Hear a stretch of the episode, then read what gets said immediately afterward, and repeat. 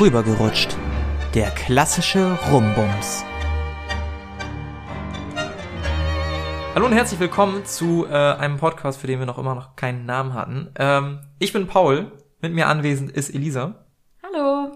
Und wir haben heute ein neues Thema rausgesucht, nämlich Kommunikation beim Dating.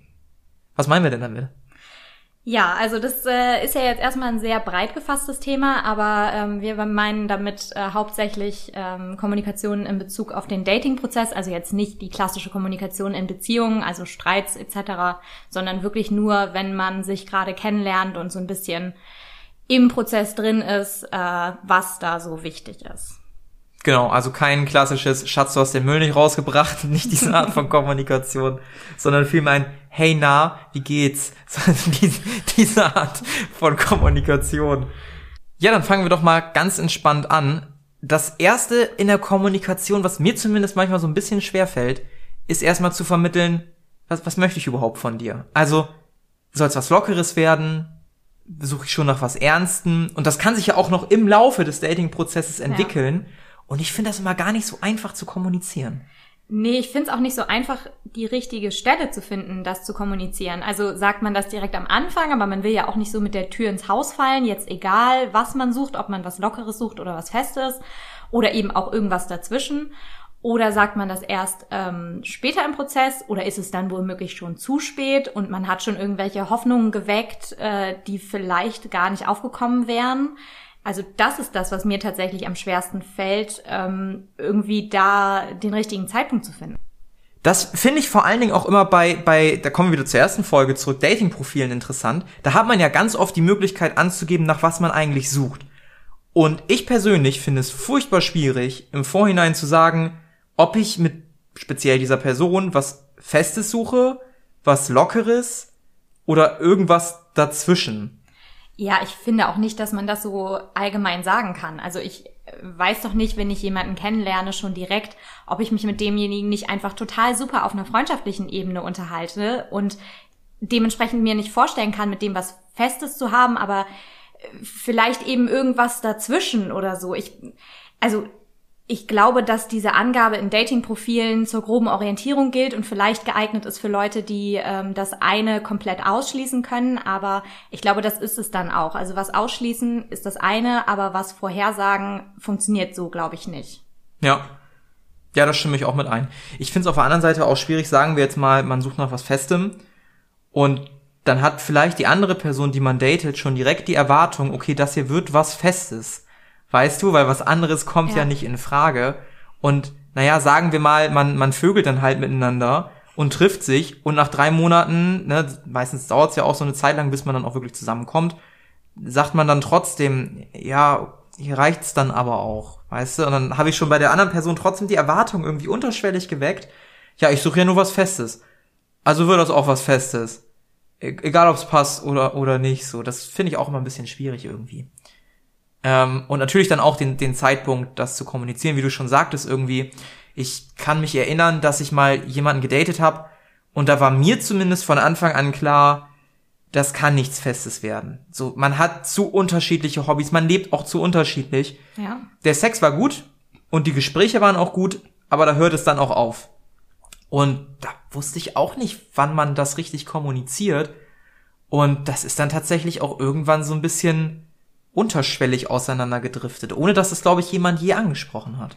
Ja, also äh, das kann ich total gut verstehen, weil man ja auch immer ein bisschen darauf hofft, dass der andere das genauso sieht und man dementsprechend das gar nicht ansprechen muss. Gerade wenn es was Lockeres ist, dann kann das ja auch sein, dass man sich einfach total super versteht, aber eben mit dieser Person niemals eine Beziehung führen könnte. Das heißt ja auch nicht, dass man einfach immer nur dann äh, zusammen ins Bett steigt und danach dann nicht noch ein Wort redet ähm, und der andere wieder fährt. Ja klar, solche Sachen gibt's auch, aber es gibt eben auch was dazwischen, aber da sollte dann im Idealfall das bei beiden übereinstimmen. Aber manchmal tut es das halt nicht. Und dann kommt man in diese Bredouille, das zu kommunizieren. Und das finde ich wahnsinnig schwierig. Und ich finde beide Enden wahnsinnig schwierig. Also sowohl derjenige zu sein, für den feststeht, hier geht's nicht weiter, und zu merken, dass es für den anderen weitergehen würde, als auch derjenige zu sein, der selber vielleicht eine feste Beziehung mit demjenigen möchte. Mhm und dann zurückgewiesen wird. Beides tut auf einer anderen Ebene weh oder ist auf einer anderen Ebene schwer, finde ich. Ja, das stimmt. Also dieses zurückgewiesen werden ist ja sowieso irgendwie nochmal ein anderes Thema, aber das ist, glaube ich, der Hauptpunkt, weshalb Kommunikation so wichtig ist, auch schon ähm, im Dating, eben da offen zu kommunizieren und zu sagen, was man erwartet und was man aber eben äh, eher für sich ausschließt, sorgt, glaube ich, dafür, dass die Enttäuschung nachher ähm, gering gehalten wird oder zumindest geringer gehalten wird, als äh, wenn man eben sehr lange wartet, das zu sagen, was man eigentlich will. Ja, aber bevor wir vielleicht dann äh, gleich zum, zum Endstadium kommen, drösen wir das Pferd mal ein bisschen von vorne auf. Ähm, wenn du mit jemandem das erste Mal Kontakt hast, sagen wir jetzt mal über Online-Dating, ne? weil momentan, wir haben halt immer noch Corona, ne? sagen wir, wie es ist, die Wahrscheinlichkeit, dass du jemandem im Supermarkt begegnest und den nach seiner Nummer fragst, die ist gering. So, es passiert nicht, wir können nicht feiern gehen, das ist alles immer noch Kacke, also wahrscheinlich Online-Dating. Und Du bist ja, bist ja weiblich, ne? Du bist ja weiblich. Ja. Wie oft wirst du angeschrieben im Verhältnis zu das du anschreibst? Ähm, tatsächlich unterschiedlich. Also äh, das kommt so ein bisschen drauf an. Also in der Vergangenheit habe ich äh, Bumble benutzt. Da müssen halt die Frauen anschreiben ja. und das ist halt relativ praktisch für die Männer, weil so kommen sie um dieses Hallo, wie geht's dir drumherum. weil ganz ehrlich, was will man denn noch sonst schreiben? Man kann da dann irgendwelche Fragen stellen und irgendwelche Icebreaker benutzen und so, aber ganz ehrlich, das ist doch alles nix. Ich will nicht zum hundertsten Mal fragen, äh, was derjenige denkt nach dem zweiten Glas Wein. So, weil im Idealfall kommt, da denke ich an noch ein drittes und dann passt die Antwort überein und dann war es das aber eigentlich auch schon mit dem Gespräch. Dann fragt man vielleicht noch, welche Sorte Wein und dann ist gut. So, also ich präferiere es schon, angeschrieben zu werden, weil ich dann reagieren kann und nicht agieren muss, weil ich jetzt auch nicht so den perfekten Opener habe. Aber eigentlich gibt es auch keinen perfekten Opener. Ähm, und ja, ich, ich finde es auch nicht so schlimm mit einem Hey na, wie geht's dir, angeschrieben zu werden. Also das ist in Ordnung, aber die Wahrscheinlichkeit, dass sich daraus dann ein bahnbrechendes Gespräch ergibt, ist relativ gering. Also das Witzige ist, ich benutze ja auch seit einiger Zeit Bumble. Rate mal meine, mein, wie, wie ich angeschrieben werde, Top 1. Oh, irgendwas wegen deiner Fotos? Hey, Smiley. Okay, wow. also das scheint, das, das machen nicht nur Männer tatsächlich. Also dieses Hey, das machen auch Frauen. Ja, aber was da, soll man auch sonst schreiben? Ja, exactly. Hast du, äh, einen guten Opener? Kannst du mir so? Ja, den, den habe ich geklaut. also das ist, ah, ja, okay, alles klar. Das, ich, ich das weiß, ist nicht mein Opener. Ich weiß, welchen ähm, du geklaut hast. Ja, also ich weiß nicht, ob wir den meinen. Soll ich was vom Rewe mitbringen, benutze ich gerade. Ja, doch, den, das, das, den das, das ist ein guter. Ja. Ähm, ich habe mal variiert zu, weil ich auch, also habe halt auch ein paar nerdige Hobbys und ich habe mal variiert zu welches ist dein Lieblings-Pokémon Sorry, aber nein. Ja, da war die Antwortfrequenz auch nicht so hoch, habe ich dann angestellt. Und die witzigste Antwort, die habe ich, die habe ich erst neulich bekommen tatsächlich. Auch soll ich was vom Rewe mitbringen, war, oh, du bist aber ein schneller. Wo ich mir auch nur dachte, was? Ist das jetzt eine Bewertung über meine Leistung im Bett oder was, was soll ich damit anfangen? So, so nach dem Motto, du kommst schnell zur Sache, ne? Und ich habe, also eigentlich im Optimalfall, zumindest so funktioniert der Opener, sagt die Person was, dann über ein Lebensmittel hoffentlich oder irgendwas anderes. Und dann kann man darüber irgendwie so, weißt du, sich so hinhangeln. Ich habe auch ja. noch nicht die perfekte Überleitung gefunden, gebe ich zu.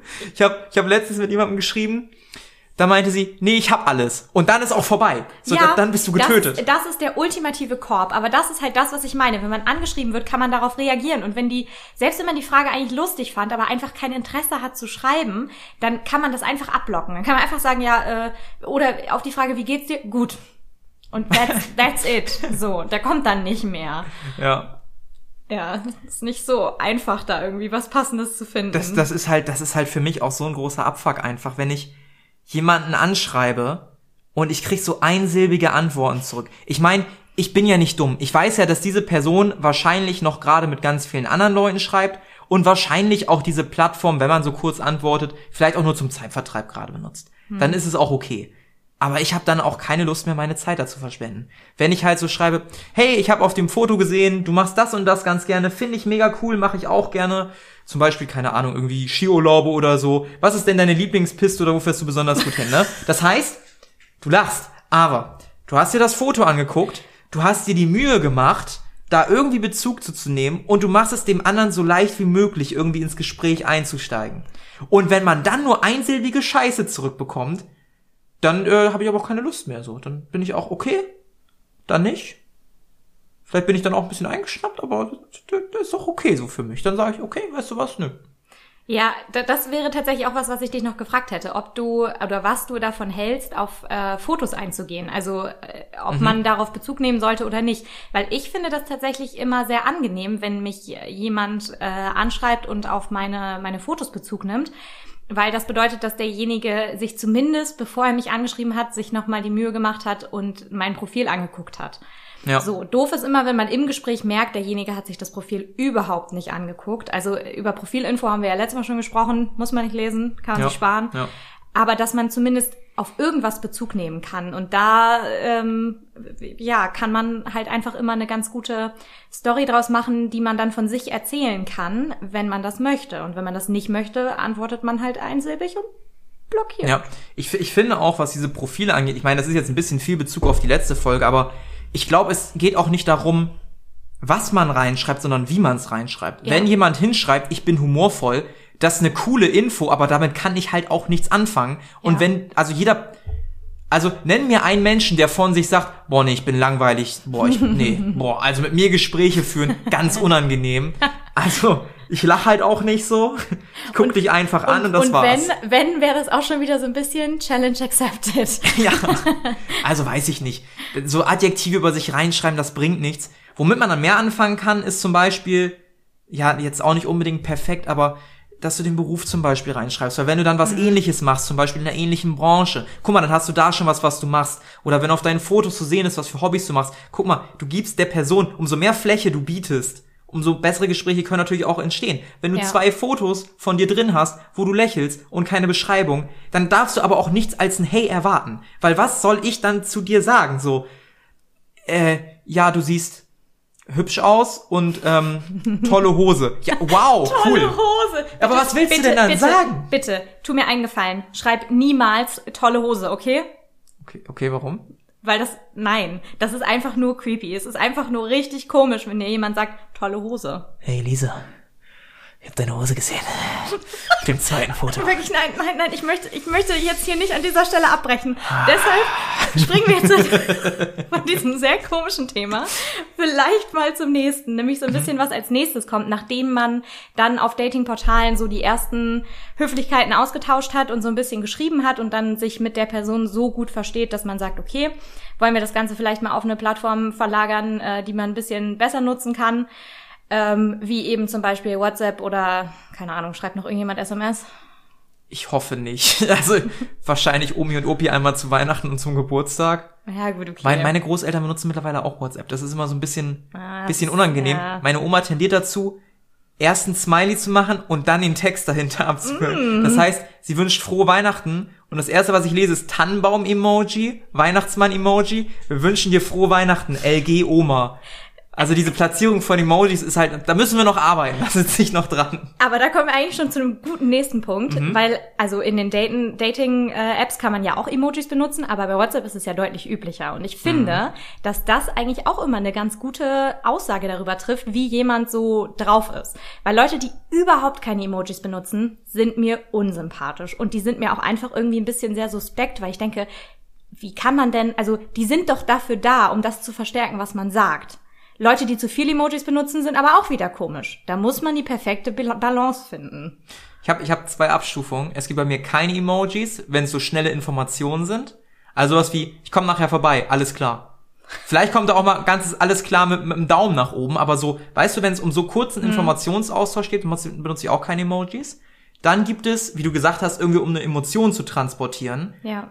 so irgendwie, jo, mir geht's gut, wie geht's dir? Lächelnder Smiley, irgendwie sowas.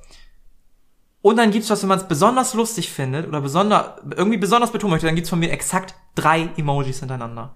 Nicht zwei, nicht vier, drei. Aber drei. drei identische oder drei unterschiedliche? Schon identisch. Auch meistens die mit den Tränen in den Augen. Ja, ich glaube, das ist auch der meist frequentierteste. Der oder der mit der mit der Schweißperle an der Stirn. Oder Affen mit Augen zu. Die habe ich auch, glaube ich, ganz oft. Ja. Warte, wir können mal eben, wir können mal eben Live-Test machen. Das sagt jetzt natürlich überhaupt nichts über Dating aus. Genau, deswegen äh, gehe ich vielleicht in der Zeit, äh, wo Paul hier seine Top-Emojis sucht. Äh, okay, ich glaube, er Ja hat gut, die schon Zunge, gefunden. Zunge Rausstreck-Smiley, das passt vielleicht dann doch wieder. okay, Entschuldigung. Ähm, ja, nee, ähm, Emojis finde ich auch furchtbar, furchtbar wichtig. Also ich finde es auch weird, wenn da keine Emojis kommen. So irgendwie kann ich auch nichts mit anfangen. So. Ja, wie gesagt, ich finde das auch mega komisch. Und gerade wenn man bei WhatsApp kommuniziert, dann hat man ja schon denjenigen irgendwie so ein bisschen näher an sich rangelassen, als wenn man das noch auf den Plattformen hält. Ja. Und äh, da finde ich, geht's dann gesprächstechnisch schon eher ans Eingemachte. Also natürlich jetzt nicht an die ganz tiefen Themen, aber zumindest ähm, so ein paar Sachen, die man vielleicht jetzt oberflächlich nicht angesprochen hätte. Also man erzählt ein bisschen mehr von sich und ähm, da kommen wir dann irgendwie jetzt auch schon zum nächsten Punkt, nämlich der Schreibfrequenz. Mhm. Ist bei mir ein großes Thema tatsächlich. Ich bin Mensch, der vielleicht auch jobbedingt relativ technisch affin ist und dementsprechend natürlich auch viel Zeit irgendwie am Handy ist oder vor Online-Plattformen ist. Und also wenn man mir schreibt, ist die Wahrscheinlichkeit recht hoch, dass ich da in unter einer Stunde bis unter einer halben Stunde schon drauf reagiere. Ja. So. Manchmal antworte ich auch nicht, so, weil ich mir denke, okay, das sagen wir, da kommt jetzt eine Sparnachricht rein, ist vielleicht auch noch ein Thema, über das wir sprechen können, und die ist fünf Minuten lang, habe ich vielleicht nicht unbedingt gerade lustig zu hören, aber meistens antworte ich relativ frequent und ich weiß nicht, also wenn jemand bei, also wenn, wenn ich jemandem schreibe und derjenige braucht vier Stunden, um zu antworten, Ja. komme ich mir auch ein bisschen verarscht vor, teilweise. Ja, und das ist nämlich zum Beispiel, glaube ich, ein Punkt, der unheimlich äh, zu unheimlich vielen Missverständnissen führt. Also es gibt einfach, glaube ich, so vom Typ Leute, die viel am Handy sind und dementsprechend auch äh, viel schreiben. Und dann gibt es Leute, die einfach wenig am Handy sind und wenig schreiben und die da auch keinen Wert drauf legen. Und wenn da dann zwei Leute aufeinandertreffen, die da ein unterschiedliches Empfinden für haben, führt das immer zu Konflikten, weil der eine den anderen eben nicht verstehen kann und nicht verstehen kann, warum dem einen das wichtig ist und dem anderen das nicht so wichtig ist. Also zumindest ist das meine Theorie, dass es da einfach zwei unterschiedliche Typen gibt. Oder glaubst du, dass das was damit zu tun hat, wie interessant man eine Person findet? Das weiß ich nicht. Also ich glaube, boah, das, das finde ich ganz schwer zu beantworten. Ähm, ich bin, also das, das Schlimme ist ja, wenn man auf eine Antwort wartet, vielleicht machen wir das Ganze mal so rum, dass man dann schon manchmal versucht ist zu gucken, wann war die Person das letzte Mal online. Hast du das nicht ausgeschaltet? Ich habe das nicht ausgeschaltet. Also theoretisch, wenn, wenn du das auch alles anhättest, könntest du bei mir nicht nur sehen, ob ich die Nachrichten lese mit einem blauen Haken, sondern auch, wann ich on bin. Ich finde das auch nicht schlimm, wenn man das sieht. Ähm, also ich habe da nichts gegen. Dasselbe kannst du ja auch bei Instagram. Das heißt, theoretisch, Ja. wenn dir auf jemand auf WhatsApp nicht antwortet und du das ausgestellt hast, kannst du auch auf Instagram sehen, wann war der da das letzte Mal online. Das geht halt hart so in eine Art Stalker-Richtung, ne? Ich, ich wollte es gerade anmerken. Aber das ist halt so das Ding, wenn dir eine Person nicht unwichtig ist und du antwortest auf eine Antwort und das ist noch so ein Stadium, wo es unsicher ist und du wartest jetzt seit vier, fünf Stunden auf eine Antwort, bist du schon mal versucht zu gucken, antwortet die mir jetzt nicht aus Prinzip oder hat die gerade wirklich keine Zeit? Und das finde ich ist nämlich auch so ein Ding, wenn ich persönlich gerade keine Zeit habe, sonst aber hochfrequent antworte, dann sage ich auch der Person, ey du, ich mache gerade was Wichtiges, ich antworte später. ja. Obwohl man das vielleicht gar nicht müsste. Weiß ich Nee, nicht. also das ist ja so ein bisschen so, als wenn man sich abmeldet, so nach dem Motto, ich bin jetzt gerade nicht erreichbar, ähm, ich melde mich aber später. Ich neige auch dazu, das zu machen, einfach weil ich, ähm, wenn ich Interesse an einer Person habe, dann freue ich mich, äh, wenn ich da noch in, in stetigem Kontakt zu der Person stehe und auch mitbekomme, was die gerade macht. Und da geht es nicht darum, dass das irgendwie, dass ich kontrollieren will, Ja, äh, was ja. derjenige gerade tut, sondern einfach nur, dass ich ja interessiert daran bin, wie der so seine Zeit und sein Leben verbringt und ich mich freue, wenn er mich daran teilhaben lässt. Also das ähm, finde ich auch gar nicht so verkehrt und im Gegenzug bringe ich dem anderen das aber eben auch gerne entgegen. Ja, geht, geht mir ähnlich. Also ich find's auch irgendwie, ich finde der, der, der, der Grad ist irgendwie ganz schmal. Ich habe dann auch immer Angst, wenn ich frage so, ja, was geht bei dir heute, dass dann nicht zurückkommt oder die Person sich auch genervt fühlt, habe ich teilweise schon Angst. Auf der anderen Seite bin ich aber halt auch gerne jemand, also wenn die Person mir offen und ehrlich sagen würde, du, ich bin heute Abend für ein Date verabredet, dann wäre das für mich auch klar. Also ich würde jetzt nicht in die Luft springen und sagen, juhu, aber dann wüsste ich halt auch, wo ich bin. Oder das sind ja auch Sachen, die man dann, wenn man es nicht so gut findet, auch verheimlichen kann. Oder einfach irgendwie sagt, weißt du, also mir geht's nicht darum, die Person kontrollieren zu wollen, sondern ich möchte vielmehr auch irgendwie, also ich interessiere mich halt dafür, was macht die Person. Und ich freue mich auch immer darüber, wenn man nicht sagt, ich treffe mich heute Abend mit Freunden, sondern ich treffe mich heute Abend mit Robert und Janina oder so. Finde ich, weil es irgendwie noch eine persönlichere Ebene ist. Ja, ja, also was du ja gerade angesprochen hast, sind ja theoretisch zwei Arten der Kommunikation, nämlich einmal der Inhalt und eben einmal die wirklich die Art, wie man kommuniziert. Ja. Ähm, weil der Inhalt ist dann ja eben, okay, ich bin heute Abend verabredet äh, mit dem und dem oder ob man das überhaupt sagt. So, Mhm. also es gibt ja auch Leute, die einfach nur sagen, ja, ich war weg oder ich äh, habe mich mit dem und dem getroffen und dann Namen dazu nennen, das sehe ich auch so wie du, da ähm, schaffen Namen eben eine, eine deutlich größere Nähe. Ja. Ähm, und wenn man dann eben was kommuniziert bekommt, was man inhaltlich nicht gut findet, ist das, finde ich, immer noch was anderes, als wenn man einfach gar nichts kommuniziert bekommt. Also das finde ich fast schlimmer, wenn jemand sich einfach den ganzen Tag überhaupt nicht meldet und auch auf die Frage nicht antwortet, anstatt dass er dann eben was sagt, was mir inhaltlich nicht gefallen könnte. Das triggert mich auch manchmal, ne? Also wenn ich dann wirklich bewusst Fragen stelle, über die wird dann einfach drüber hinweggegangen, so. Auch wenn die Frage nicht besonders wichtig war. Ja. Aber wenn ich halt merke, der antwortet darauf nicht, denke ich mir auch nur so, okay, was soll ich jetzt damit, also, Hm. dann zeige ich halt weniger Interesse auch, so, dann frage ich halt nicht mehr, so. Ist gar nicht, gar nicht irgendwie böse gemeint, aber es ist halt, ja, okay. Also aus persönlicher Erfahrung würdest du sagen, dass du jemand bist, der viel schreibt und auch erwartet, dass der andere viel antwortet? Ah, Ich weiß es gar nicht. Ich glaube, wenn man sich eingependelt hat, finde ich das, also wenn man einmal so eine Schreibdynamik hat, dann finde ich es, glaube ich, gut, wenn man in der bleibt. Ja. Wenn das jetzt auf einmal exorbitant weniger wird, dann fängt es an komisch zu werden, finde ich. Ja, ja, das sehe ich auch so. Ich glaube auch, dass man am Anfang, ähm, gerade wenn man dann umgestiegen ist auf WhatsApp, so ein bisschen vorsichtig äh, antastet, wie derjenige so drauf ist, ob derjenige viel schreibt oder nicht, oder ähm, allgemein, wie er so auf Nachrichten reagiert, ähm, also ob er dann äh, das liest und sich mit der Antwort Zeit lässt oder ob er sofort antwortet. Ähm, und wenn sich das so eingependelt hat, dann geht das eigentlich. Ich glaube dann, wenn man dann auf einer Wellenlänge ist, dann funktioniert das mit der Kommunikation. Schwierig ist es halt nur, wenn dieser Prozess zu lange dauert und man denkt, ah, irgendwie, irgendwie flutscht das hier nicht. Irgendwie wäre das, wenn wir uns jetzt in echt unterhalten, so, als ob da ganz viele unangenehme Pausen sind und der andere einfach, ja, mich anstarrt und darauf wartet, dass, dass ich wieder was sage. Ja. Ja, das ist, das ist sehr unangenehm. Das ist ultra unangenehm. Dann kann man sich auch lieber ein bisschen Zeit beim Antworten lassen. Also wenn man Ja. zum Beispiel nicht mehr, also ich bin auch nicht jemand, der Gespräche künstlich am Laufen halten muss. Also wenn alles gesagt ist, dann kann auch alles gesagt sein.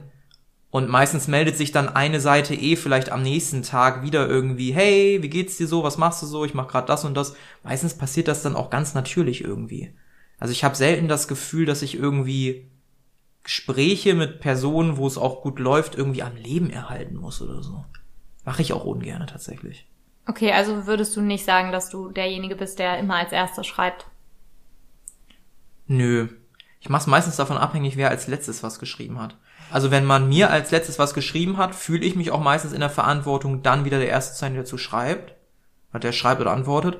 Wenn ich jemandem was geschickt habe, dann denke ich schon, dass das am anderen liegt, dann wieder darauf zu antworten. Also für mich ist immer so ein, so ein Ping-Pong-Spiel quasi. Okay, das heißt, du würdest nie, wenn das Gespräch abends irgendwie so ausgefranst ist, dann am nächsten Morgen schreiben, hey, äh, guten Morgen, wie geht's dir? Oder äh, meinetwegen auch mittags, hey, wie war dein Tag bisher so? Ich glaube nicht, nee. Weil ich dann tatsächlich da das Gefühl hätte, dass ich die andere Person nerve, weil die hat ja schon darauf nichts, davor nichts geantwortet. Vielleicht würde ich dann nach zwei Tagen, wenn die andere Person nicht schreibt, es nochmal machen, aber also ich, ich denke mir, wenn beide Personen aneinander interessiert sind, dann sollte das fast wie so ein Ping-Pong-Spiel sein. Ja, das finde ich manchmal ein bisschen schwierig, weil ich Gespräche eben auch manchmal einfach so ausfaden lasse. Allerdings fadet das dann so aus mit ähm, einer Nachricht des anderen und das ist dann aber eben was, wo ich wirklich nichts mehr darauf antworten konnte. Einfach nur so ein Ja oder ein Lachsmiley Ja, oder genau, irgendwas. genau. So, und dann ähm, äh, ja, kann, kann ich zwar die nächste Nachricht schreiben, aber ich freue mich auch, wenn der andere sich dann meldet. Und wenn ich die, Na wenn ich das Gespräch so hab ausfäden äh, faden lassen, einfach mit einem Smiley und der andere nicht mehr antwortet, bin ich auch nicht beleidigt, wenn ich dann als nächstes wieder schreiben muss. Hm, okay. Ja, ich habe halt, vielleicht ist es aber auch nur so ein Ding bei mir, ich habe dann immer das Gefühl, dass ich der anderen Person auf den Sack gehe. so, also ich habe dann das Gefühl, naja, also ich, ich, ja, vielleicht ist es auch so, ich will nicht immer der Initiator sein. Vielleicht ist es auch das, weil als Typ habe ich schon relativ häufig das Gefühl, dass man als erstes anschreibt und dass man sowieso immer initiiert und so. Und ich freue mich dann meistens auch wirklich, wenn, wenn der Gegenpart mal hier irgendwie was vorschlägt oder ein Gespräch anfängt. Ja, ich glaube, das liegt daran, dass ähm, du Angst davor hast, zu pushy zu sein. Kann es sein? Ja, würde ich, ja, würde ich so sagen, ja. Ja, also kann ich gut verstehen, ist nämlich auch ätzend. Also man möchte ehrlich gesagt auf der anderen Seite auch niemanden, der äh, einen mit Nachrichten zuspammt und man nicht antwortet und der andere es einfach nicht schnallt. Weil das ist ja schon wieder eine andere Sache, wenn der eine einem wahnsinnig viel schreibt und man selber wahnsinnig wenig antwortet. Unangenehm. Dann, genau, tut man das meistens auch aus einem bestimmten Grund. Ähm, nämlich, weil man einfach nicht so großes Interesse daran hat, weiter mit dieser Person zu kommunizieren, aber auch zu feige ist, das einfach so klar zu sagen. Mhm. Ja, ja. Ich hatte mal ein Date, das ist circa ein Jahr mittlerweile her. Ähm, da wollte die Person, glaube ich, mehr von der ganzen Sache als ich und äh, das ist auch unangenehm irgendwie, wenn die Person dir dauerhaft schreibt und deine Antwortfrequenz wird geringer und geringer. Ja. Man versucht es dann ja so ein bisschen unterschwellig ausfaden zu lassen. Da kam ich mir auch teilweise schäbig vor, weil ich mir gedacht Ja. habe, warum habe ich da nicht einfach gesagt, ey du, sorry, ich glaube, das führt zu nichts. Warum wollte ich es auf diesem Ausfaden beruhen lassen? Es war auch ein bisschen feige, gebe ich auch zu. Habe ich mich tatsächlich auch zwei, drei Monate später bei der Person nochmal gemeldet und gesagt, ey, sorry, das war damals kacke. Ich habe nicht offen und ehrlich gesagt, ähm, wie ich fühle und was ich über die Sache denke. Und äh, die hat sich dann tatsächlich auch bedankt, die Person, für die Entschuldigung. Weil, also ich habe schon gemerkt, dass ihr das auch dann wehgetan hat irgendwie, nachträglich. Ja, also das, was du da ansprichst, ist ja so ein bisschen das klassische Ghosting. Äh, Das Geht würde in ich, die Richtung, ja. ja, das, das würde ich thematisch tatsächlich erstmal so ein bisschen ans Ende stellen und vorher Ja. noch einmal ähm, die größten äh, Abfucks und äh, Upturner, wie man äh, früher so schön gesagt hat. Benutzt das Wort noch irgendjemand? Gute Frage, keine Ahnung. Naja, ich glaube, Abfuck ist da so das, das äh, beliebtere Wort. Fuck. Ich ja schon Ist auch, wütend. ein, ja, ist auch ein hartes Wort. Ähm, ja, so die größten Abfucks beim Schreiben, also was geht einem richtig auf die Nerven? Hast du da einen Vorschlag direkt? Weil ich habe einige Sachen auf Oh. der Kappe.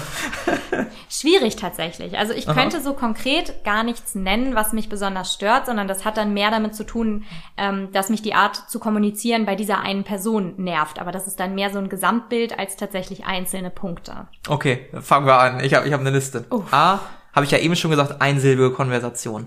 Also wenn ich das Gefühl habe, jemand antwortet einsilbig und sehr kurz angebunden, obwohl ich halt schon ein bisschen mehr schreibe, denke ich mir schon so, äh, ja, okay, hätte ich mir auch sparen können, antworte ich halt auch nur noch einsilbig. Also das finde ich schade. Wenn du merkst, Ja. dass die Energie halt nicht stimmt gerade. Ja. Wenn der eine gerade irgendwie mehr Energie hat zum Schreiben als der andere, Mhm. finde ich, finde ich schade, ist schon ein Abfuck für denjenigen, der dann halt gerade viel Energie hat Ja.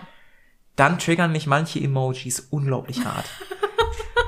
Also ganz im Ernst, dieser normale Zwinker-Emoji, Oh, der wirkt immer extrem. der ist doch scheiße. Oh, ich weiß nicht, äh, das ist so ein, so ein, oh nee. mm, mm, Der ist, mm, der ist einfach scheiße. der ist einfach irgendwie sehr gruselig, So, anzüglich. Äh.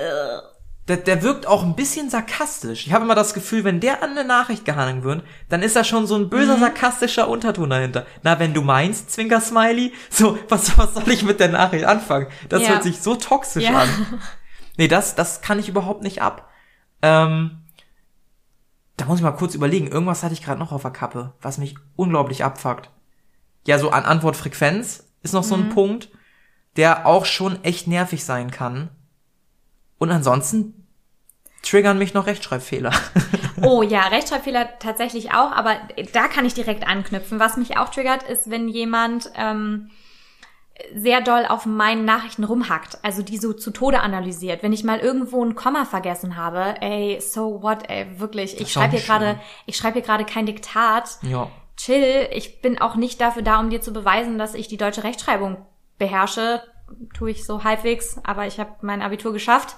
Ähm, von daher äh, nervt mich das unheimlich. Man kann, wenn einen selber das total stört, wenn jemand Rechtschreibfehler macht und so, kann man das vielleicht ansprechen, so du ähm, äh, könntest du ein bisschen drauf achten, mich, mich nervt das oder so, aber das wäre dann auch schon eine sehr ähm, mutige Kritik, sage ich Mhm. jetzt mal.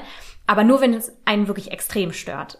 Aber sonst habe ich keinen Bock, dass da jemand die ganze Zeit an meinen Nachrichten rumkritisiert. Wenn er selber drauf achtet, gerne, geschenkt. Kann jeder machen, wie er möchte. Aber wenn ich da mal einen Fehler reinbaue, dann baue ich da mal einen Fehler rein. Und ich vertippe mich manchmal auch einfach, weil ich dicke Finger habe und zu faul bin, das zu korrigieren. Und die Autokorrektur hilft mir da meistens auch nicht besonders, sondern macht es nur noch schlimmer. Und das will ich mir nicht anhören müssen. Da habe ich keinen Bock Nee, drauf. Das nee, nee. fuckt mich ab. Also, wie gesagt, mich, mich fuckt auch Rechtschreibung nicht ab, wenn das einmal passiert. Das, das kann man sich ja denken, woran das liegt. Ja. Aber, Aber, wenn, wenn- jemand wenn Sachen jemand- konsequent falsch schreibt, wenn ja, das stimmt. statt den, den schreibt, Oh mein Gott. das triggert mich schon. Ja, aber das Oder triggert- seid und seid. Ne? ja, das aber, so aber, das, aber das triggert mich nicht, weil, ähm, äh, weil ich das nicht lesen mag oder so, sondern weil ich dann sofort den Eindruck habe, dass der andere dumm ist. ja, deshalb triggert mich das auch. Okay, Also- das heißt, dich triggert die, die Art zu kommunizieren durch Rechtschreibfehler oder die Rechtschreibfehler in der Kommunikation, weil dich das darauf schließen lässt, dass der andere äh, dumm ist. ja, schon so ein bisschen. Also ich stehe auf intelligente Frauen. Das heißt, mich tören dumme Frauen schon ab. Was auch immer jetzt dumm bedeutet. Ne? Also wir, wir sind jetzt nicht hier, um irgendwie zu sagen, was ist intelligent, weil da zählt ja auch emotionale Intelligenz rein. Ja, genau. Bisschen, bisschen Bildung allgemein, das ist nochmal was anderes, ob man sich Sachen schnell erschließen kann oder ob man einfach ein guter Auswendiglerner ist. Davon jetzt mal ab. Aber ich finde schon attraktiv, wenn die Frau intelligent ist, was auch immer das für mich bedeutet, und finde es dementsprechend halt auch ja ein bisschen abturnt, wenn ich merke, dass die Person nicht so intelligent schreibt und auch sich nicht so artikulieren kann irgendwie. Ja, aber ich glaube, auch da gibt es wieder unterschiedliche Typen. Also es gibt, glaube ich, Leute, die total intelligent sind, aber einfach super schreibfaul und dementsprechend nicht gewillt sind, bestimmte ähm, Wörter oder Formulierungen zu benutzen, wenn sie schreiben. Aber wenn man sich persönlich mit denen unterhält, ist das anders. Ich kann, glaube ich, eher nur auf die andere Seite schließen. Also ich kann nur sagen, dass es mich ähm, sehr freut und ich, ich äh, jemanden automatisch sehr viel attraktiver finde, wenn er einen großen Wortschatz hat und einfach gut formulieren kann und man merkt, dass da was hintersteckt, hinter den ähm, Nachrichten. Aber gleichermaßen ähm, finde ich es nicht so schlimm, wenn jemand nicht ganz so gute Nachrichten schreibt. Das ist so ein bisschen, man kann da bei mir auf so einen, so einen Nullpunkt kommen quasi. Sobald man da drunter kommt, finde ich es auch wieder nervig. Aber man kann eigentlich tendenziell nur Pluspunkte damit sammeln und um Minuspunkte zu sammeln, muss man sich schon sehr dumm anstellen. Also ich freue mich tatsächlich auch immer, wenn ich merke, dass der Text ein bisschen, ja, vielleicht, dass da auch mal ein Nebensatz drin ist, weißt du, dass es nicht nur Hauptsätze sind, die aneinandergereiht sind, sondern wenn da mal irgendwie ein Relativsatz oder so drinsteckt, ja, ja, jetzt geht's los. Äh, da freue ich mich schon tatsächlich. Also, weil, weil ich natürlich auch selber so kommuniziere. Bei mir ist es eher andersrum. Ich wirke auf, auf oder ich gebe mir sehr viel Mühe, Ja. bei der Artikulation. Und wenn ich dann Leute ein bisschen besser kenne, dann merkt man, was für einen Sprachverfall ich eigentlich habe. Und dann rutsche ich in so einen ganz unangenehmen Slang auch teilweise rein. Ähm, Ja. Ich mag eher so die Richtung. Also quasi dieses assige unter sich, so quasi. Das, das finde ich wesentlich schöner. Ja, es so. ist auch nicht so anstrengend. Also wenn man sich die ganze Zeit so sehr hochgestochen unterhalten muss, dann denkt man ja auch, man ist in in irgendeinem Meeting oder so. Ja. Das muss vielleicht auch nicht sein, aber ich glaube, ähm, dass alle, die uns hier zuhören, schon merken, dass wir beides können. Ähm, das äh, brauchen wir, glaube ich, nicht großartig zu erklären. Kriegen wir Nachrichten, nee, seid nur assi. Das, ist, das wäre dann, halt- das Nee, wär man dann halt auch dumm deprimiert. Okay, alles klar. Okay, cool. Danke Dann für an die dieser Stelle einfach Rezension auf iTunes. Und oh Gott. Ja. Naja, also das sind so meine Abfucks. Es gibt natürlich noch viel mehr Abfucks, die mir gerade bestimmt nicht einfallen. Aber das ist schon so, so Frequenz, komische Emojis und die Art und Weise, wie jemand schreibt. Also wenn ich halt merke, Ja. das ist nicht auf meinem Level so. Ja, was, was mich auch nervt, ist, wenn jemand ähm, das mit dem Sarkasmus ein bisschen übertreibt. Also ich bin auch gerne sarkastisch und wenn irgendjemand was Dummes fragt, bin ich auch die Erste, die sagt so, ja, nee, so, keine Ahnung. Wenn irgendjemand fragt, kann ich das und das machen? Nee, kannst du nicht. So, das, das geht schon. Aber ich finde, dass es beim Schreiben manchmal nicht rüberkommt und man sich das dann besser sparen sollte. Und da kommen wir eigentlich auch schon zum nächsten Thema, was wir vorhin schon einmal kurz angesprochen hatten, nämlich äh, Sprachnachrichten. Oh ja, Sprachnachrichten. Ich meine, wir sind jetzt natürlich, also wir machen Podcast. Die Wahrscheinlichkeit, dass wir Sprachnachrichten scheiße finden, ist ja relativ gering. Also ich liebe Sprachnachrichten. Ich auch. Das ist so viel praktischer. Ich find's großartig. Auch jetzt gerade, es ist ein bisschen kalt draußen momentan. bisschen. Und ich weiß nicht, ob ihr schon mal probiert habt, draußen zu schreiben. Ich habe das Gefühl, da weiß ich direkt, was Rheuma bedeutet. Und es ist so viel angenehmer, mal einfach so einen Knopf nach oben zu drücken und dann ins, ins Handy zu labern. Ich bin tatsächlich auch jemand, ich habe ja eben schon gesagt, so eine 5 Minuten Sprachnachricht, da reagiere ich nicht so schnell drauf.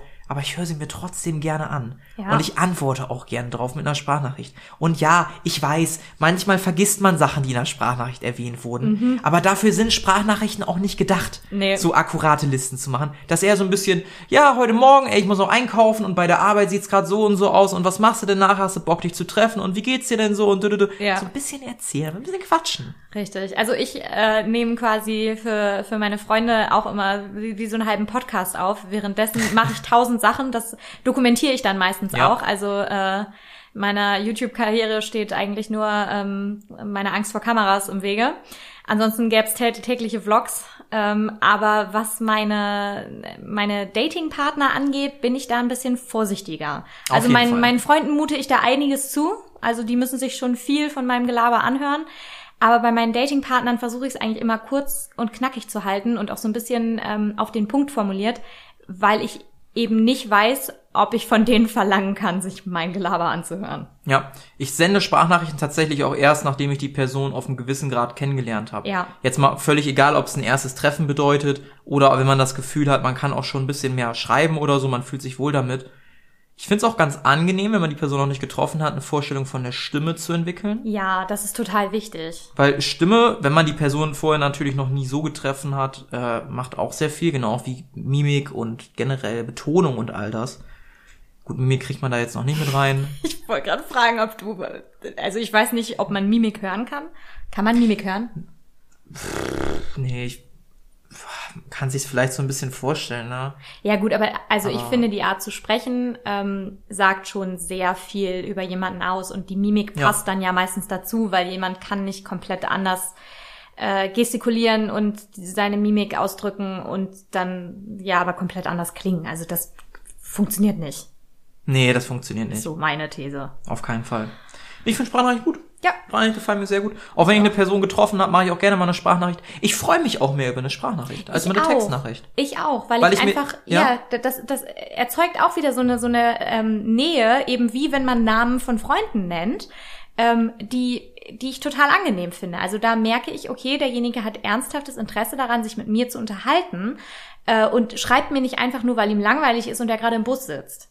Ja, genau, genau, das ist es halt. Dieses, da hat sich jemand gerade Zeit für eine Sprachnachricht Genau. genommen. Da ist gerade keine Störgeräusche um ihn herum. Die Person hat Naja. Lust, mit dir zu sprechen, wirklich, und nicht nur so einen kurzen Text. Ich meine, so eine Textnachricht, sind wir ehrlich, das dauert 30 Sekunden bis eine Minute, kommt auf die Nachricht an, vielleicht sogar deutlich geringer. Vielleicht Ich sogar weiß nicht, wie langsam geringer. du tippst, aber ich brauche keine Ich Minute für bin, eine Ich bin gerade Nachricht. von größeren Nachrichten ausgegangen. Aber schon, Ja also, gut, du schreibst wahrscheinlich auch immer ganze Romane, wo du dann auf äh, mehr Anzeigen klicken musst. vielleicht. Okay, und da haben wir auch äh, die Ja. Lösung äh, für Pauls Dating-Problem. Ähm, nein. Ich glaube, ich habe ganz andere Dating-Probleme. Da, da ist auch ein schönes Thema. Unsere Dating-Probleme. Ah, Da ja. wird es ein bisschen persönlich, aber man hat ja auch schon rausgehört, dass ich nicht zu pushy sein möchte. Von da an ist das, glaube ich, okay. Ist aber, glaube ich, auch so ein Ding, was in der Vergangenheit ist. Dass ich da mal das Gefühl hatte, vielleicht, dass ich zu pushy war, negative Erfahrungen gemacht habe. Und das, nicht Das mehr musst du aufarbeiten. Ja, keine Ahnung. Ähm, jedenfalls, nee, Sprachnachricht cool, dauert aber natürlich wesentlich länger, aber das ist dann halt auch schmeichelhaft. Wenn du merkst, Ja. du kriegst gerade irgendwie eine zwei Minuten Sprachnachricht zum Beispiel rein, weißt du, die Person hat sich zwei Minuten halt mit dir beschäftigt irgendwie. Das ist schon schöner als einen zehnsekündigen Text zu schreiben in drei, vier Absätzen irgendwie. Ja, richtig. Schon angenehmer. Kommen wir zum abschließenden Thema Ghosting. Oh Gott.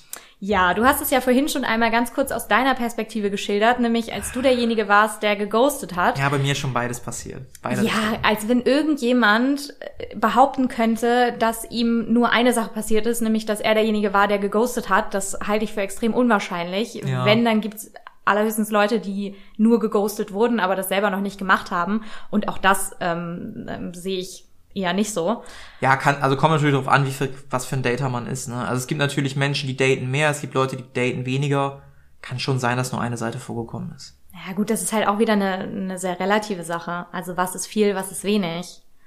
Aber Ja, Ja, aber, aber unabhängig davon gibt es bestimmt Leute, die sehr, sehr ehrlich sind und eben auch sehr viel ähm, Mut beweisen in ihrer Kommunikation äh, beim Dating und dementsprechend wahrscheinlich noch nie jemanden geghostet haben oder zumindest nicht in der Art und Weise, wie sie es erlebt haben. ja. Weil das, also was, was würdest du als klassisches Ghosting ähm, bezeichnen, bevor ich jetzt hier meine ähm, Definition vorwegnehme? Also ich habe erkannt, dass ich ghoste. Das habe ich daran erkannt, dass immer wenn eine Nachricht von der Person reinkommt, ich mich unangenehm berührt gefühlt habe und so, ah, das ist noch eine Sache, die ich machen muss. Ich muss noch antworten. Und dann schiebt man so ein, zwei Tage hin. Dann schaltet man den Chat auf stumm und archiviert ihn. Genau, antwortet vielleicht dann doch irgendwann und dann kommt man, kriegt man sofort eine Antwort meistens innerhalb von zwei, drei Stunden, lässt man sich wieder Zeit und dann weiß man, ich ghoste gerade und Ja. es ist unangenehm. Ja, es ist vor allen Dingen auch einfach unfair. Ja, also vor allem, das ist ja nicht mal Ghost- Ghosting, das ist ja Ghosting plus Hinhalten. Das ist ja noch ein schlimmer quasi Richtig. irgendwie. Das ist ja so ein Hybrid-Ding. Ja. Ganz widerlich, ganz, ganz widerlich. Wie gesagt, habe ich mich auch für entschuldigt. Habe ich bisher auch nur einmal in meinem Leben gemacht. Normalerweise bin ich sonst immer jemand, der offen und ehrlich sagt, du, gerade nicht. Oder ich glaube, hier endet das dann auch und dann ist auch gut. Ghosting würde ich tatsächlich klassischerweise sagen, ist das nicht mehr Antworten auf irgendwas, obwohl die Person ein, zweimal schon noch nachgehakt hat. Also gar nicht antworten. Nicht nur einfach einsilbig antworten, sondern einfach gar nicht mehr. Einsilbig schon auch, aber das ist dann auch wieder eine Kombination aus Hinhalten jemanden.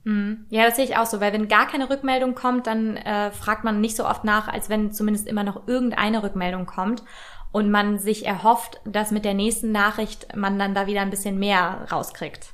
Wie gehst du denn um, wenn du merkst, du ghostest gerade? Gibt's, gibt's da so äh, Varianten, die du fährst? Ah, Dann merke ich schon, so dann kriege ich so dieses Aha. klassische, äh, wie nennt man so schön, Cringe-Gefühl und denk einfach nur, na, das ist irgendwie, ich möchte hier gerade weg aus dieser Situation, das ist unangenehm. Dann spreche ich meistens mit meinen Freunden darüber, die mir dann ähm, am liebsten irgendwie was äh, vor den Latz hauen würden und sagen, jetzt regel das, los, du bist unerträglich, wenn du sowas nicht geregelt hast.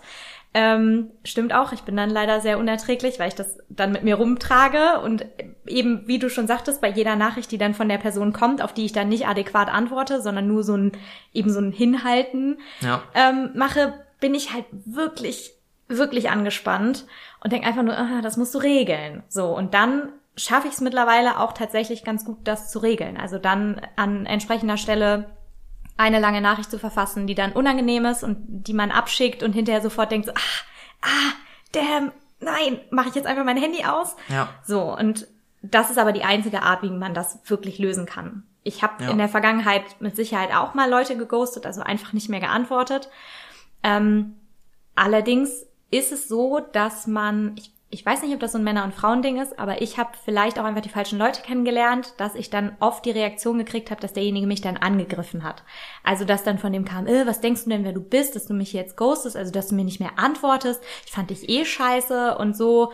Und keine Ahnung, ob das einfach, ähm, ja, ob Frauen das auch machen oder ob ich einfach, äh, ja, schlechte Männer kennengelernt habe.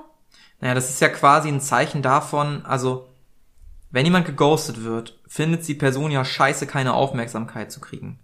Und ich glaube, indem diese Person dir nochmal schreibt und sagst, äh, du bist scheiße, hofft sie irgendwie auf eine Art Reaktion, damit sie wieder von dir Aufmerksamkeit bekommt. Ich glaube, das ist so dieser letzte Versuch, nochmal Aufmerksamkeit zu bekommen. Ähm, ich persönlich habe das bei Frauen nicht erlebt, aber wie gesagt, ich habe auch nur mal einmal geghostet Ja. und da kam auch kein du bist scheiße, sondern das war halt Kacke von mir und ich habe mich dafür im Nachhinein entschuldigt, aber da habe ich mir nie einen Vorwurf anhören müssen. Ähm, wenn ich so in meinen Freundeskreis denke, das sind halt alles keine Ghoster. Vielleicht bin ich auch im falschen Freundeskreis unterwegs. Nee, also, du bist, wenn dann im richtigen Freundeskreis, Freundeskreis unterwegs. ich hoffe es. Ähm, da habe ich noch nie irgendwie gehört, dass ein Mädel irgendwie sehr negativ aufs Ghosting reagiert hat. Aber vielleicht kommen wir dann auch mal zur anderen Seite der Medaille. Was machst du, wenn du geghostet wirst? Weinen. Nein. äh, ja, ich musste dich schon öfter trösten, ich kann mich erinnern. Nein, Spaß. Nein, also natürlich fange ich da nicht an zu weinen. Das kommt immer ein bisschen drauf an, ähm, äh, ob man das, ob sich das vorher schon abgezeichnet hat oder nicht. In der Regel tut es das aber und dann denke ich mir einfach nur, ja, gut, okay, alles klar.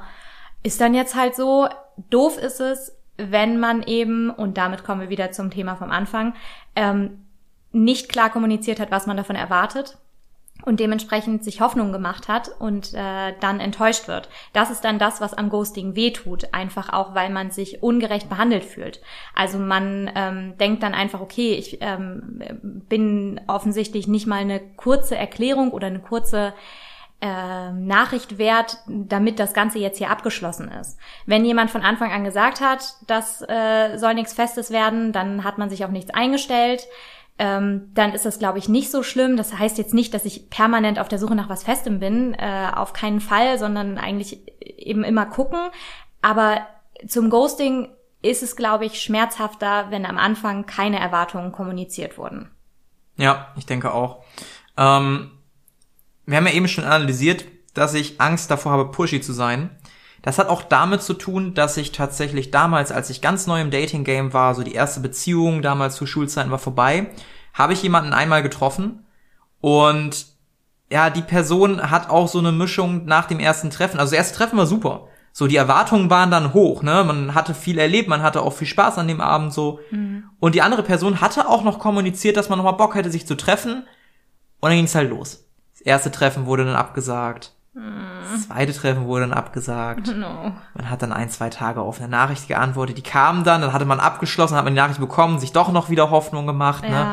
Und dann kommst du in so einen Strudel rein. Ja. Und es gibt, es gibt da so ein schönes Meme, wo sich jemand die Clownsmütze langsam aufsetzt ne? und so realisiert, na ja, sie hat bestimmt keine Zeit. Na ja, sie macht bestimmt gerade was Wichtigeres. sie will mir bestimmt auch nicht nur schnell antworten, sondern nimmt sich ein bisschen Zeit. Und man realisiert dann langsam, nee, das Nein. ist gar nicht so. Und dann kommt eine Nachricht und man ist doch wieder dabei. Ja. Und denkt sich doch jedes Mal ja. so eine Scheiße. Richtig. So, das ist einmal passiert. Und seitdem, wenn ich merke, dass ich hingehalten werde, lass ich die Person mit der Scheiße nicht entkommen. Was der einfache Weg wäre, der ein, also ich mache mir daraus wirklich einen Spaß und ein Spiel mittlerweile. Was der einfache Weg wäre, wäre zu sagen, du, ich merke, du hast kein Interesse mehr und ich werde hingehalten, da habe ich keinen Bock drauf. Ich lasse die Person nicht entkommen ich reagiere nur noch sehr selten dann auf die Nachrichten und gleite der Person dann langsam vom Haken und dann merke ich, wie die Person langsam wieder zuangeln will und ich lasse auch wieder ein bisschen zuangeln. Dabei habe ich die Angel in der Hand. Also was ich quasi von der Person möchte oder was ich verlange, ist, dass die mir persönlich ins Gesicht sagt, hey du, ich habe kein Interesse mehr. Das finde ich ist so eine Respektsache irgendwie, die möchte ich schon haben. Und da lasse ich die Person auch nicht, also ne, ich gebe dann keinen Fick mehr auf die Person und date dann auch schon in eine andere Richtung. Vielleicht gebe ich doch noch ein bisschen Fick auf die Person. Ja. Aber so ein bisschen erwarte ich dann auch, dass man mal erwachsen ist und wirklich sagt, ey du, ich habe nicht mehr das Interesse, was ich am Anfang hatte. Und dann ist ja auch in Ordnung. Aber jetzt mal ehrlich, wie oft hat das geklappt? ja, da haben wir es nämlich. Da haben wir auch eigentlich schon das, ja, was das, was ich dazu zu sagen hätte, ja. ist nämlich okay. Don't do it. Es sorgt nur dafür, dass der ganze Prozess unheimlich lange dauert, man trotzdem ja. immer noch wieder in Kontakt mit dieser Person steht und auch die Person gedanklich nicht loslassen kann. Selbst wenn man sagt, schon. okay, da gibt's keine emotionale Verbindung, weil so wichtig war es jetzt auch nicht, hängt man da trotzdem immer noch so mit einem halben Fuß irgendwo drin. Ja, das stimmt. Und das halte ich nicht für die optimale Lösung. Also ich habe sowas auch erlebt, wie, wie du erzählt hast. Also das ähm, eben, das gab auch mehrere Treffen und so. Das war auch, ich also kann das nicht anders behaupten, als dass ich furchtbar in den Typen verknallt war, auch wenn ich im Nachhinein nicht mehr weiß, warum und alle meine Freunde mir am liebsten weiß ich nicht, den Kopf gewaschen hätten oder mich für, für einen Monat eingesperrt hätten, bis ich mein Gedächtnis verloren habe oder so. Ähm, und ich habe aber eben auch immer auf eine Nachricht gewartet und dann kam eine und ach nein, ich war so beschäftigt dieses Wochenende und deswegen konnte ich dir nicht schreiben und wollen wir uns nicht nochmal treffen. So, dann habe ich mich nochmal mit dem getroffen. Dann war es auch total nett, dann war es aber, äh, kam wieder keine Antwort, keine Nachricht. Dann habe ich irgendwann so versucht, damit abzuschließen und habe eben dann gesagt, ja gut, okay, alles klar. Ich hatte noch was bei dem zu Hause vergessen und habe dann gesagt, ja, dann hole ich das ab. Dann bin ich da hingefahren und bin dann da reingegangen und ja, weil die Tür auf war, warum auch immer, lasst, ein, lasst eure Tür nicht auf, bitte, danke. Ansonsten kommen einfach irgendwelche Menschen in euer Haus. Ähm, das ist, glaube ich, auch so ein Dorfkind-Ding, ja, dass man Sachen nicht abschließt. Ja, also in der Stadt, wenn du irgendwas nicht abschließt, ich meine, das, das ist so ein kleiner, kleiner privater Schwank. Ich hatte meinen Roller draußen abgeschlossen stehen. Ich war neu in der Stadt, ich hatte nur einen Roller. Das hat keine drei Tage gedauert, der war weg, obwohl der abgeschlossen war. Also es ist halt in der Stadt halt, ne? Ja, aber so oder so. Lasst eure Tür nicht auf. Ich bin dann da einfach reingelatscht. Ähm, und hab ihn dann gesucht im Haus, hab ihn dann auch gefunden und er meinte, nee, das hatte ich dir schon vorne ans Tor gehängt. Ja, gut. Hab mich dann einfach cool. ganz schnell umgedreht und bin wieder zu meinem Auto zurückgegangen und habe gedacht, oh Gott, das ist so furchtbar. Und deshalb halte ich nichts davon, einfach darauf zu warten, dass der andere die Eier hat, äh, ehrlich zu sagen, dass er kein Interesse mehr hat. Ja. Da warte ich nicht drauf, weil das Einzige, was ich damit tue, ist mir länger Schmerz zu fügen. Egal, ob ich mich ärgere oder ob ich da emotional drin hänge, wenn ich dabei nerven lasse, ist das schon zu viel. Da bin ich auch tatsächlich so ein bisschen wütend. Wenn mir eine Person sagt, ja, du, diese Woche ist schlecht, das, das ist, das kann sein, aber das ist meistens der größte Bullshit, den ich je gehört habe. Ich meine, wir sind alle erwachsen. Nur weil du kein Leben hast? Ja, ich, Nee. ich habe schon viele Hobbys, so ist es nicht und äh, muss lange arbeiten. Nee, aber also du kennst es doch selber, wenn du dich mit jemandem treffen willst. Ja, natürlich, dann kriegst dann du das auch Zeit. hin. Dann schafft man die Zeit auf jeden Fall. Gerade in der Anfangsphase, dann findet man dafür Zeit. Sowieso. Und wenn man zu seinen, also zu sehr guten Freunden kann man dann auch sagen, du Leute, ich weiß, wir waren verabredet, aber ich will mich unbedingt mit denen treffen. Wärst du mir böse, wenn das, wenn wir das verlegen oder so. ich hatte, gest ich hatte gestern Abend auch eine Situation, da war ich eigentlich mit einer Freundin verabredet und dann war es aber so, dass ich dann irgendwann auch gesagt habe, ey du, ich bin heute für nichts mehr zu gebrauchen, dann ist es okay.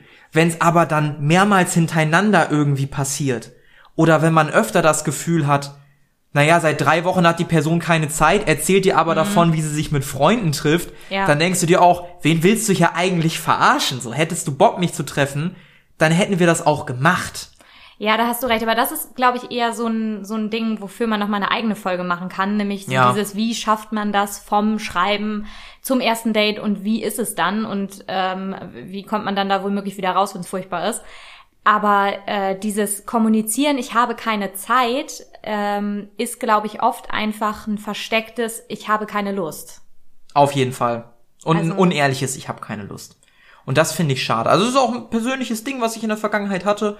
Ich habe das Gefühl, dass ich meistens Frauen gedatet habe, die immer nur behauptet haben, dass sie ja ganz ehrlich kommunizieren können, hm. dies aber eigentlich überhaupt nicht konnten, sich dann aber beschwert haben, oh, Männer sind ja alle gleich, die sind ja nie ehrlich. Wo ich mir dann auch denke, ja, vielleicht ist das so ein gegenseitiges Ding an der Stelle bei dir. Hm. Also, das, das geht auch vielleicht an euch Hörer raus. Versucht so ehrlich zum anderen zu sein wie möglich. Es tut weh, es ist unangenehm, es ist scheiße. Ja. Aber wenn ihr das nicht macht, dann dürft ihr auch nicht erwarten, dass euer Datingpartner das macht. Und dann dürft ihr euch auch nicht beschweren, dass alle Männer oder alle Frauen scheiße sind, wenn ihr selber manchmal scheiße seid. Richtig. Und das wird dafür sorgen, dass ihr ab und zu mal bei Freunden auf dem Badezimmerboden liegt und jammert, dass ihr diese Nachricht jetzt abschicken müsst. Aber schickt sie ab, danach geht's euch besser, egal was für eine Reaktion kommt. Und meistens oder in, im Optimalfall kommen Reaktionen, mit denen man sehr gut leben kann und wo man hinterher seine Entscheidung nicht bereut, sondern einfach nur denkt, bisschen mehr Mut hat noch nie geschadet. Und meistens tut es auch nicht weh. Und wenn's weh tut, tut's vielleicht eine halbe Stunde weh und nicht drei, vier Wochen, in denen man das immer wieder unangenehm hervorbringen muss. Ja, also keine Leute hinhalten, Leute nicht ghosten, ehrlich sein, ehrlich kommunizieren, was man möchte und was man nicht möchte. Selbst wenn man einfach nur sagt, dass man nicht weiß, was man möchte, ist das immer noch besser, als wenn man einfach gar nichts sagt. Und wenn ihr dafür zu feige seid, geht zu Freunden und sagt, ey, ich weiß nicht, wie ich das machen soll, bitte hilf mir beim Textnachrichten verfassen. Ich bin mir sicher, dass die meisten eurer Freunde einen guten Text schreiben können oder euch helfen und man zusammen da was auf die Beine bringt. Ihr müsst das nicht alleine machen. Geteilt ist auch manchmal ein bisschen einfacher. Geteiltes Leid ist halbes Leid. So, mit diesen Worten würde ich sagen, wünsche ich euch einen schönen restlichen Morgen, Mittag, Abend, was auch immer. Jawohl. Und wir hören uns beim nächsten Mal. Ciao. Tschüss.